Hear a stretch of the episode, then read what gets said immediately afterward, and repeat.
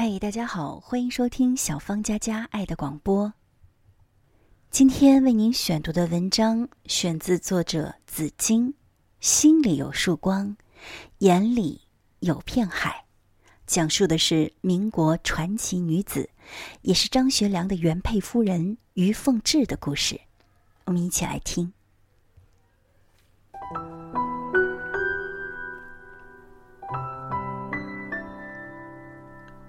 一八九七年六月七日，吉林富商于文斗家里得了一个丫头。有人说，于家千金的命是凤命，贵不可言。她是富贵相，一生锦衣玉食，将来还会嫁入高门。于是，于文斗给自己的千金取名于凤至。一九一一年。私塾先生张超文带他去大草原游玩。这一年，于凤至才十四岁。天苍苍，野茫茫，风吹草低见牛羊的大草原，隐藏在草海里的无数花儿随风荡漾，自然清新的空气沁人心脾。张老先生以此次野游为题布置了作业。未多时，于凤至交上了一首《国门东》：“日暖风轻，塞外景明。古城西绿，草伴红花。苍茫大草原，野果流枝，莺啭蛙鸣。”张先生看到后，对于文斗夫妇说。凤至这孩子天赋过人，再过两年我也无所可教，应该让他去学校深造。开明的余文斗征求凤至的意见，凤至娇蛮地说：“汉之文姬，宋之清照，怕是男儿也比不上呢。”他为自己另取一名祥州，意思是会飞的兰州。后来。他以此名考上了奉天女子师范学校。时光飞逝，转眼间于凤至长大了，到了该出嫁的年龄。那一年的新年有些特别，于家张灯结彩，热闹非凡。他们正等待着准女婿张学良的到来。张学良接受过新思想的熏陶，不满意这件包办婚约，到达郑家村后故意避而不见。八天过去了，于家人知道了张学良的想法，父亲每日闷闷不乐，母亲暗自垂泪。于凤至耐心地宽慰着父母。媒人吴俊生着急上火，谎称张学良身体不适。过几日就来拜访，并递上了丰厚的彩礼单。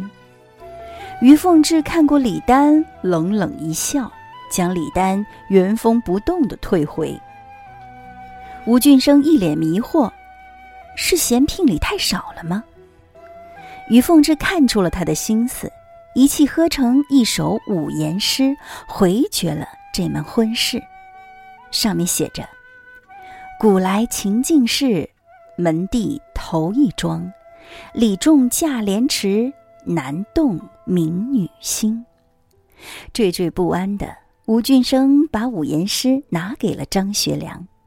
张学良刚接过来，还没有仔细看内容，就被娟秀的小楷所吸引。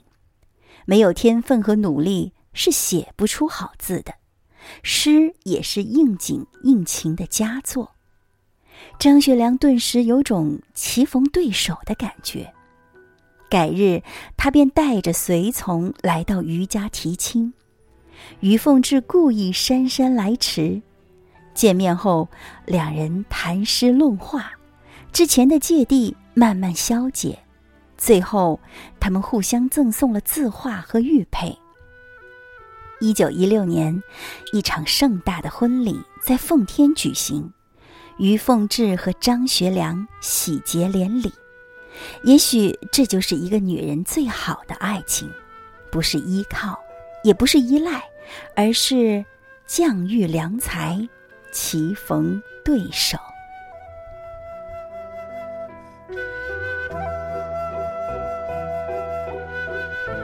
于凤至既恪守传统思想，尽心料理家务，又颇有民主思想，认为男女地位平等。他经常随张学良参加进步青年举办的纪念会，去学校、工厂发表演讲。张学良说：“凤至是我的好帮手和贤内助，我经常和他谈论军政大事，并听取他的意见。”一日，于凤至对张作霖说：“爹，这些日子我尽心尽力的操持家务，总觉得才疏学浅。我想去大学听课，希望您能准许。”不久，张作霖就派人到东北大学给于凤至办理了入学手续。虽然是旁听生。他却对自己严格要求，最终顺利结业，拿到了大学的文凭。这个时候的于凤至，就算是离开大帅府，也完全能在险象环生的世界里谋得一席之地。站在时代最前列的人群中，始终有于凤至的身影。他认为，不管男孩女孩，读书明理都很重要。在大泉眼村，他出资办学，取名新民小学，贴出免费入学的告示，不少贫困家庭的孩子因此改变了命运。二十世纪九十年代末，这所名校改名为凤至小学。自一九三七年起，张学良先生先后被扣押在。妙高台、黄山、萍乡，在不断的看押辗转中，于凤至始终陪在他的身边，不离不弃。二人相依为命。他用实际行动告诉他，就算全天下的人都负了他，他也不会负他。在颠沛流离中，于凤至被查出患有乳腺癌。一九四零年。他不得不只身赴美治疗。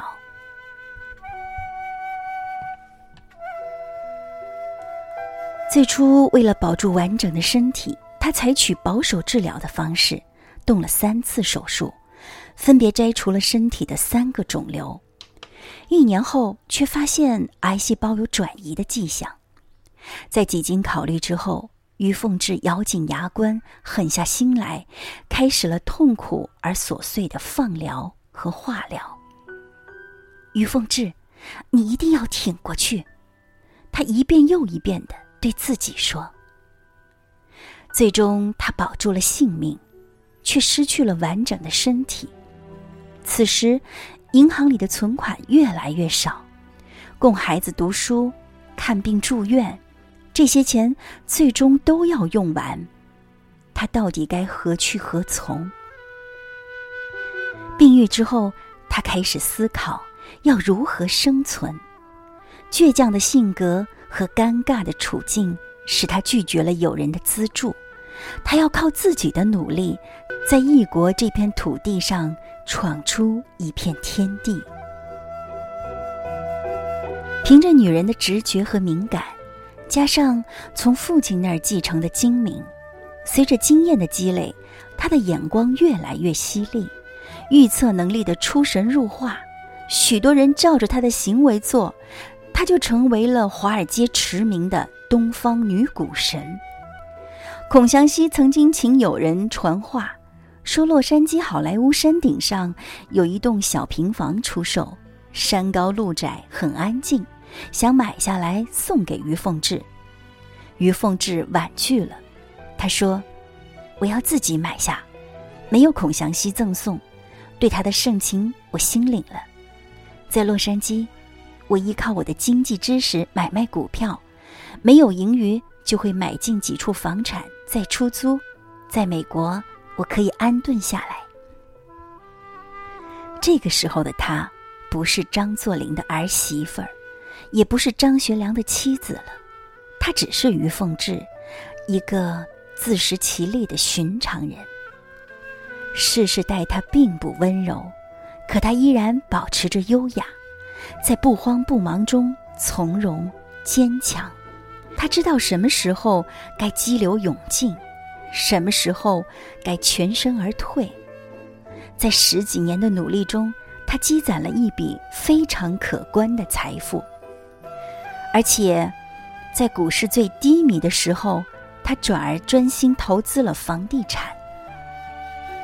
就这样，财富像雪球般的越滚越大。他购买了多处的豪宅，有两处特别著名，其中一处是英格丽谢曼曾经钟爱的林泉别墅，另一处则是伊丽莎白泰勒的故居。也只有那样的房子，才足以匹配这只。来自东方的凤凰。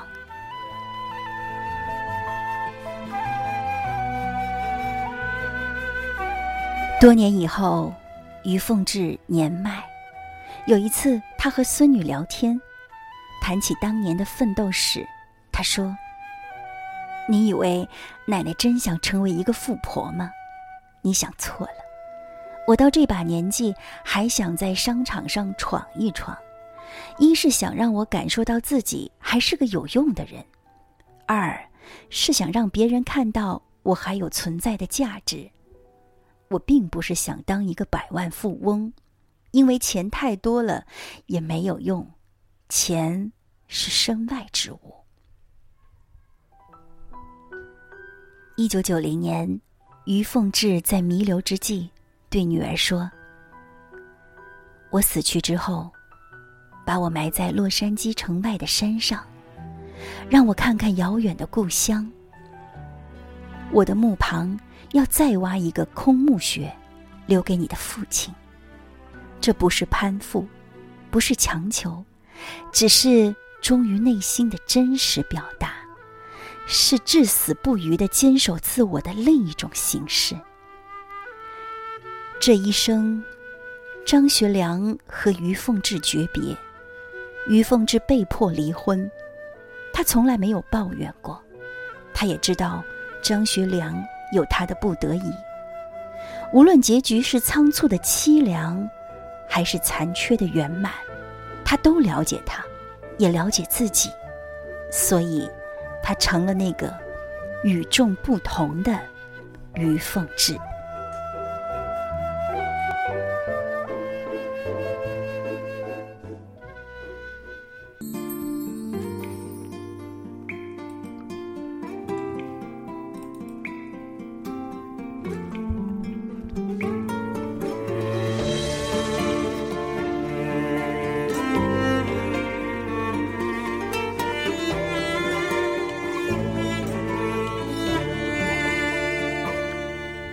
像一阵细雨洒落我心底那感觉如此神秘？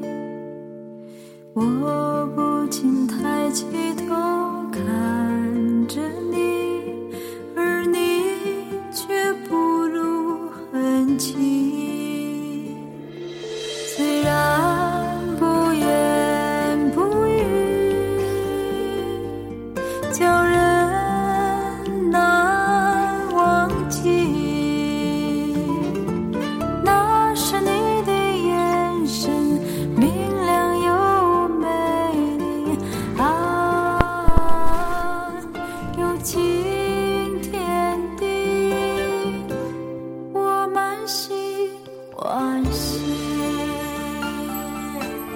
张学良的原配妻子于凤至，在他坎坷的人生之中，一直扮演着举足轻重的角色。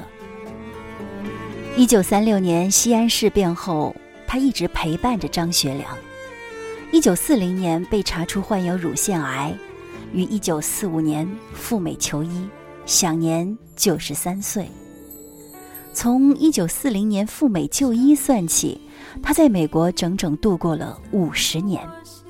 在这五十年中，他不仅一个人照顾三个子女，而且还凭着坚强的意志战胜了病魔，投资地产和股市，由民国时期东北第一夫人转变成一位杰出的事业家，为子女，也可以说是为张学良积累下一份让人难以置信的家业。